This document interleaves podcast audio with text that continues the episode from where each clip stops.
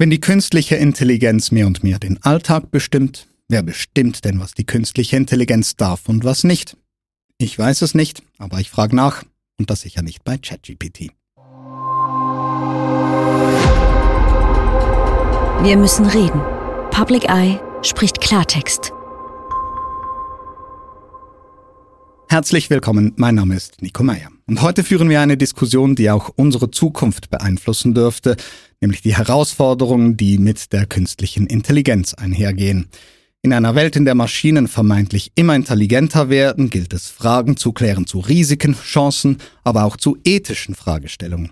Und genau das möchte ich heute tun mit Angela Müller. Sie ist Leiterin von Algorithm Watch Schweiz, einer NGO, die die Auswirkungen von Algorithmen und künstlicher Intelligenz beleuchtet und sich einsetzt für gestärkte Menschenrechte, Demokratie und Nachhaltigkeit. Herzlich willkommen. Vielen Dank für die Einladung. Schön bist du hier. Ähm, als erstes, wir kennen wahrscheinlich alle ChatGPT, wahrscheinlich die Form von künstlicher Intelligenz, die den meisten geläufig ist, aber ganz generell gesagt, was ist denn künstliche Intelligenz?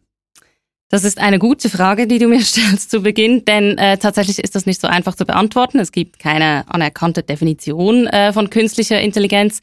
Und tatsächlich sind, glaube ich, ist der Begriff ein bisschen irreführend. Also das Ganze ist weder künstlich noch intelligent.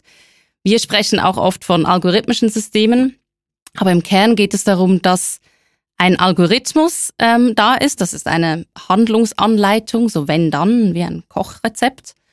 Und man hat Daten und versucht nun mit dem Algorithmus anhand von statistischen Methoden diese Daten zu analysieren, zu verarbeiten. Und dann kommt eben ein Output raus. Kannst du mir ein Beispiel geben, wo das zum Beispiel zum Einsatz kommen könnte?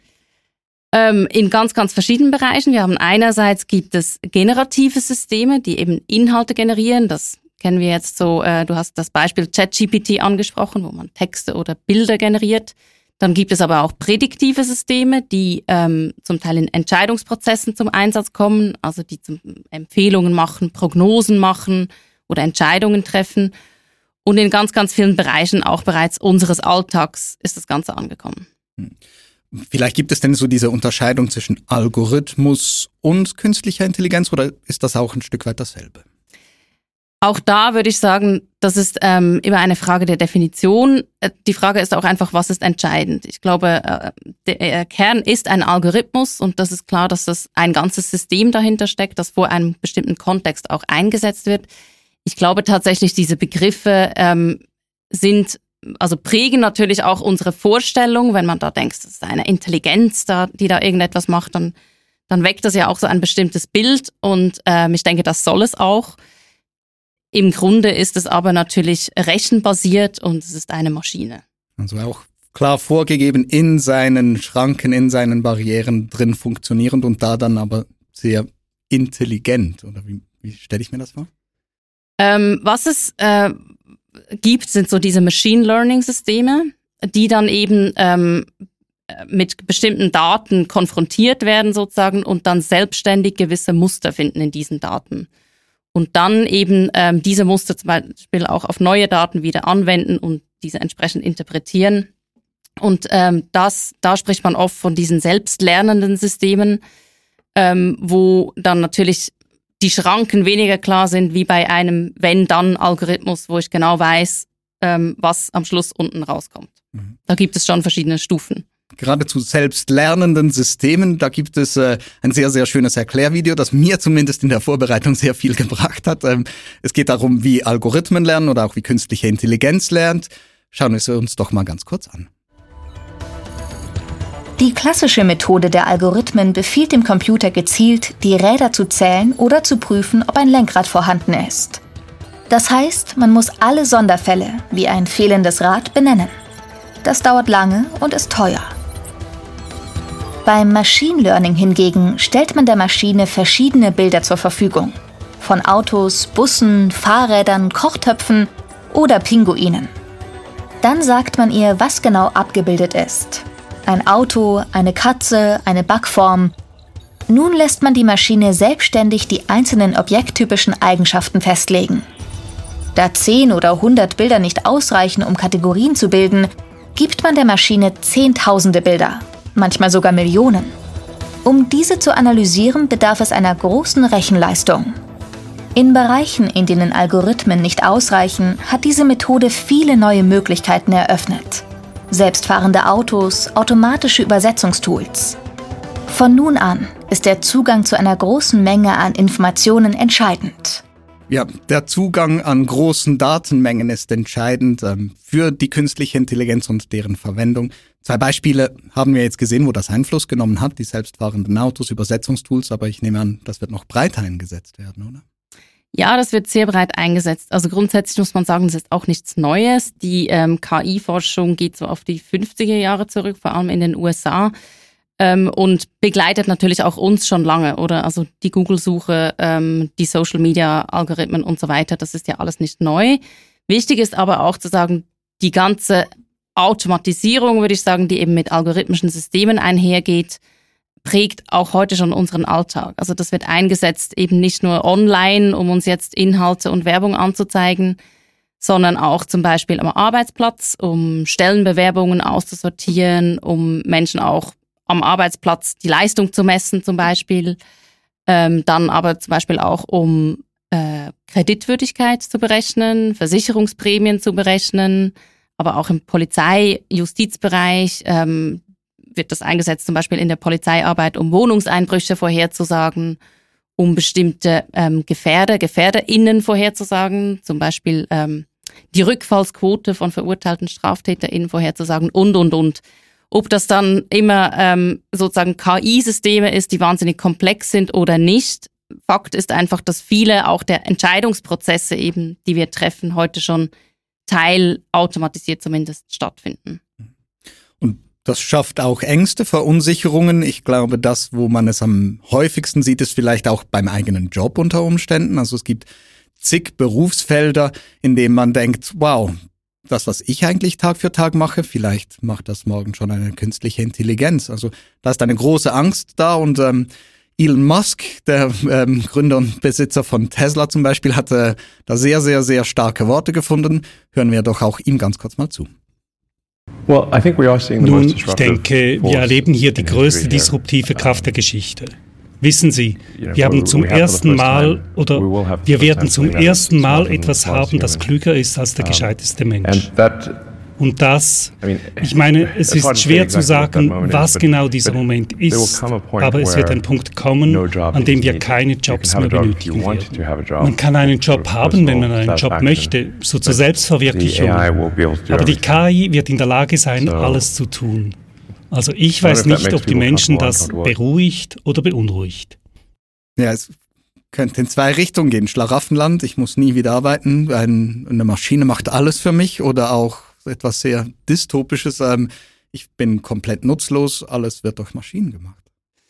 Ja, es ist ganz spannend, dass ich glaube, diese beiden Erzählungen, die du sagst, so das Utopische und Dystopische, sind eigentlich ziemlich nah beieinander, weil beide erzählen uns ja, dass KI in der Zukunft so mächtig sein wird, ähm, dass wir unbedingt auf diese Zukunft fokussieren sollten, anstatt uns vielleicht mit den Risiken und Schäden, die es tatsächlich im Hier und Jetzt gibt, zu beschäftigen. Und ich glaube, das ist nicht ganz ungefährlich weil man damit eben auch sehr vieles in der Gegenwart rechtfertigen kann, immer mit Verweis auf diese Zukunft. Und zusätzlich suggeriert es natürlich auch, dass das allmächtig ist, was äh, Elon Musk und, ähm, und Co., würde ich sagen, schaffen. Also, dass, dass sie etwas in den Fingern haben, sozusagen at their fingertips, ähm, und auch, dass wirklich auch über die Zukunft der Menschheit entscheidend sein wird. Und das würde ich dann schon auch wesentlich als PR-Strategie lesen. Du hast gerade diese aktuellen Schäden, die entstehen, ähm, erwähnt. Was sind das für Schäden? Ja, ich meine, du hast den Arbeitsplatz angesprochen. Ich glaube tatsächlich, ähm, also Jobverlust, ich verstehe diese Ängste auch. Die Debatte ist ja auch noch wenig evidenzbasiert und sehr viel Spekulation da. Ähm, dann, das ist dann auch fruchtbar für solche Ängste. Ich glaube, was wir aber heute schon sehen, ist eher so auch dass Arbeitsbedingungen prekärer werden, oder dass zum Beispiel ähm, so eine Plattformisierung der Arbeit stattfindet, wo dann Arbeitsverhältnisse aufgeweicht werden oder Arbeitnehmendenschutz aufgeweicht wird, dass aber auch die Überwachung zum Beispiel am Arbeitsplatz, ähm, die Leistungsmessung und so weiter vorangetrieben werden. Ja, wenn wir von Arbeit und Arbeitsbedingungen sprechen, dann gibt es ja nicht nur meinen Job, sondern auch die Jobs der Leute, die die künstlichen Intelligenzen programmieren, das Ganze herstellen. Wie sieht es denn da aus? Ja, das ist ein wichtiger Punkt, weil ähm, die Systeme werden nicht einfach in der Cloud entwickelt, auch wenn die Begriffe das zum Teil so ein bisschen ähm, suggerieren, sondern gerade jetzt diese großen Systeme wie ChatGPT und so weiter, die brauchen enorme Datenmengen. Das heißt, es sind auch wahnsinnig viele Ressourcen in die Entwicklung der Systeme ähm, involviert. Also einerseits Menschen, die diese Daten aufbereiten müssen, die toxische Inhalte rausfiltern müssen und, und, und. Das wird oft auch ausgelagert in den globalen Süden.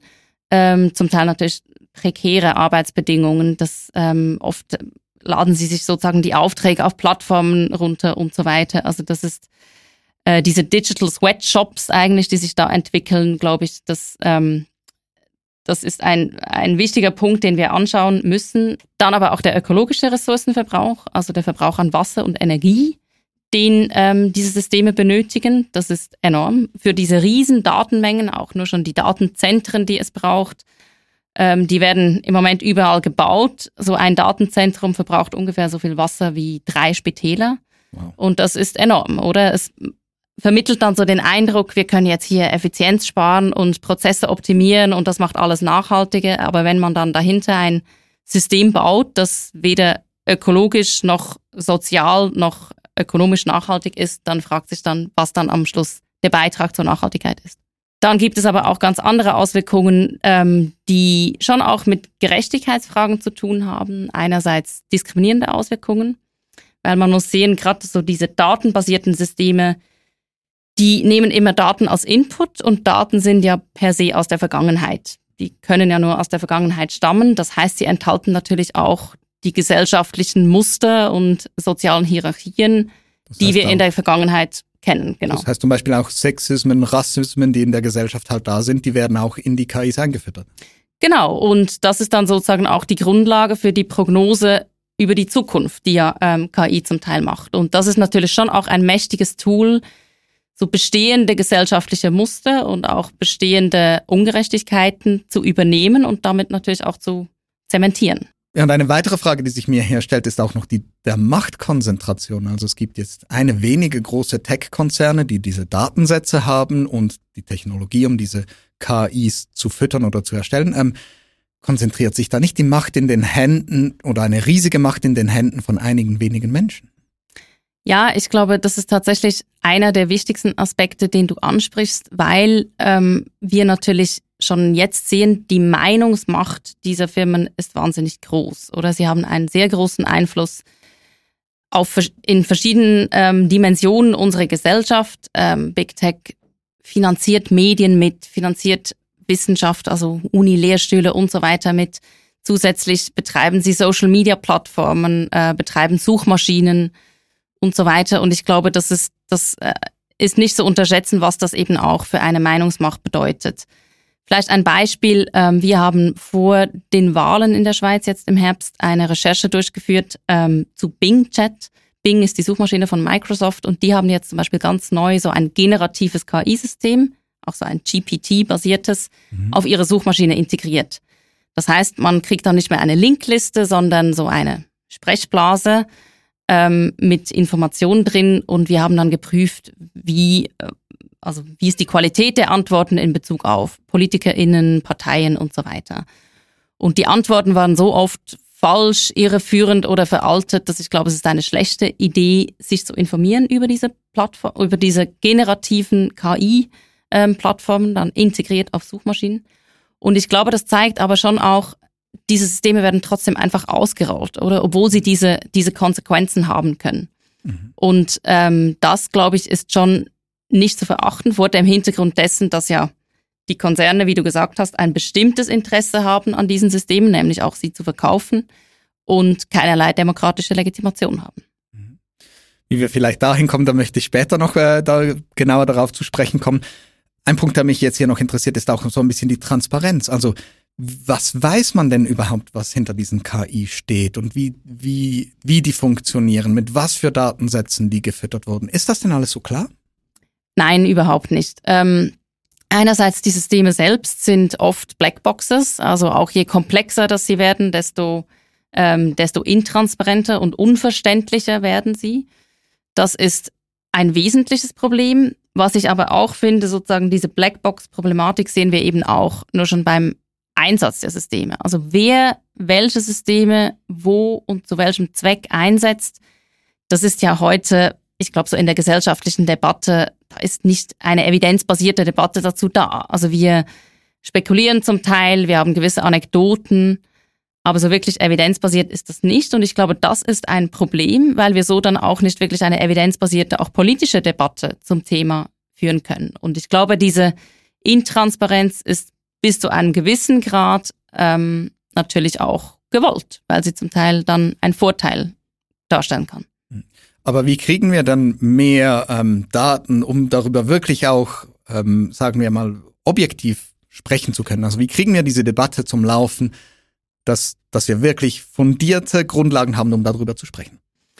Also ich glaube, in erster Linie muss man halt diese Transparenz auch verpflichtend machen, ähm, um erstmal diese Datengrundlage zu schaffen, also dass man ähm, verpflichtend macht, welche Systeme zum Beispiel von der Verwaltung eingesetzt werden, welche Systeme eben Unternehmen einsetzen in Bereichen, wo es uns und vielleicht auch unsere Grundrechte betreffen kann und und und, dass man ähm, Zugang zu ähm, Daten schafft für die Forschung, dass man auch Wissenschaft dazu ermöglicht, eben Forschung im öffentlichen Interesse ermöglicht und nicht nur unternehmensinterne Forschung, dass all diese Grundlage mal geschaffen werden kann. Ich glaube, damit ist es nicht gemacht, aber es ermöglicht halt mal, dass wir diese Debatte wirklich führen können und auch so diesen Hype ein bisschen runterbrechen und runterdampfen können. Mhm. Dieser Hype ist schon auch sehr, sehr groß, im, im Positiven wie auch so, im, ich sag mal, im Angstmacherischen vielleicht. Und, äh, und auch hier haben wir ein Video parat. Es ist vom israelischen Schriftsteller Yuval Harari und er findet da sehr deutliche Worte, wenn es um die künstliche Intelligenz geht. Hören wir doch da auch mal kurz rein. Dies ist das Ende der menschlichen Geschichte, das Ende der von Menschen beherrschten Geschichte. Die Geschichte wird weitergehen, aber jemand anderes hat die Kontrolle. In fünf Jahren wird es eine Technologie geben, die selbstständig Entscheidungen treffen kann und die selbstständig neue Ideen entwickeln kann. Vielleicht wird sie nett sein, vielleicht wird sie Krebs und den Klimawandel lösen, aber wir sind uns nicht sicher. Ich stelle mir das eher wie eine Invasion von Außerirdischen vor. Eine außerirdische Flotte von Raumschiffen, die vom Planeten Zirkon oder wo auch immer herkommt, mit hochintelligenten Wesen. Das ist es, womit wir es zu tun haben. Nur dass die Außerirdischen nicht in Raumschiffen vom Planeten Zirkon kommen, sie kommen aus dem Labor. Wenn die Menschen untereinander zerstritten sind und sich in einem Wettrüsten befinden, wird es fast unmöglich, diese außerirdische Intelligenz einzudämmen. Also wenn wir uns als Menschen weiter zerstreiten, werden wir das nicht äh, unter äh, Kontrolle bekommen, meint Harari. Was müssen wir tun, damit er nicht recht hat? Ich glaube, wie gesagt, wiederum dieser Fokus auf die Zukunft, ähm, der widerspricht meiner Wahrnehmung von, worauf wir uns konzentrieren sollten, weil ich glaube, er ist tatsächlich ein wenig gefährlich, mhm. weil wir wiederum das ablenkt auch von der Gegenwart. Und auch die Erzählung, damit ein, die damit einhergeht, ist ja so etwas wie, ähm, also irgendwie ist es auch eine Vermenschlichung der Systeme, die er da macht, oder? Da wird, da kommt sozusagen das Spaceship ähm, und man muss auch einfach sehen, das ist eine Technologie die von bestimmten Menschen mit bestimmten Interessen entwickelt wird, von Menschen eingesetzt wird und so weiter. Also ich glaube, das ist schon wichtig zu sehen, was das ist, ähm, wovon wir hier sprechen. Was ich vielmehr denke, er spricht, spricht das auch an, so diese, vielleicht werden die Systeme ähm, Krebs heilen können und sozusagen den Klimawandel bekämpfen und, und, und ich glaube, hier muss man auch einfach sehen, was denn alles dahinter steckt. Also was für eine ganze Industrie denn dahinter steckt. Weil dieses Versprechen geht tatsächlich oft ähm, einher mit den Systemen, dass man sagt eben so AI for good und damit kann man doch alle Probleme bekämpfen. Aber wenn man jetzt dahinter eine ganze Industrie schafft, die eben weder ökonomisch noch ökologisch nachhaltig ist, weil sie eben beruht auf ein paar wenigen großen Firmen, ähm, dann stellt sich dann die Frage, was das unterm Strich dann für Nachhaltigkeitsziele und so weiter bedeutet. Und ich meine, am Ende des Tages ist es jetzt vielleicht eher noch so, dass einige wenige große Tech-Konzerne darüber urteilen, was auch ethisch richtig ist in einer KI oder nicht. Und das müssten ja eigentlich Entscheide sein, die von der Gesellschaft auskommen. Wie kriegen wir das dahin, dass die Gesellschaft das macht und nicht ein paar wenige Konzerne? Ja, das ist ein sehr guter Punkt, weil oft wird dann gesagt, ja, man kann, auf, man kann das auf technischer Ebene lösen, oder? Man muss halt sozusagen ein Debiasing machen dieser Systeme, also dass man diese Verzerrungen, diese diskriminierenden Verzerrungen ähm, versucht auf technischer Ebene sozusagen zu eliminieren. Ich glaube, das ist ganz wichtig zu sagen, dass die Herausforderung nicht eine technische ist. Natürlich kann man auch technische ähm, Ansätze ergreifen und das ist auch wichtig. Aber wir wollen ja genau nicht, dass, dass wir sozusagen vom Goodwill ähm, von Unternehmen abhängig sind. Und wir wollen das nicht, weil das auch nicht unsere gesellschaftliche Arbeitsteilung ist. Also dafür, für den Schutz von Grundrechten und so weiter, sind auch nicht die Unternehmen zuständig und das aus, aus gutem Grund auch nicht, sondern da müssen wir schon auch mit rechtsstaatlichen Mitteln vorgehen. Und ich glaube, was wichtig ist dabei, ist eben, dass wir sagen, wir, es geht ja nicht um ein Verbot der Technologie, das ist ja auch wichtig zu sagen, sondern es geht darum, wie können wir nachvollziehen, was die Systeme machen, wo sie eingesetzt werden? Wie können wir sie kontrollieren und Aufsicht ausüben, also auch demokratische Aufsicht? Und wie können wir eben auch Verantwortung zuweisen und eben Rechenschaft sicherstellen, wenn dann eben etwas schief geht? Was wären denn konkrete Schritte dahin, die jetzt wichtig sind in der Gesellschaft?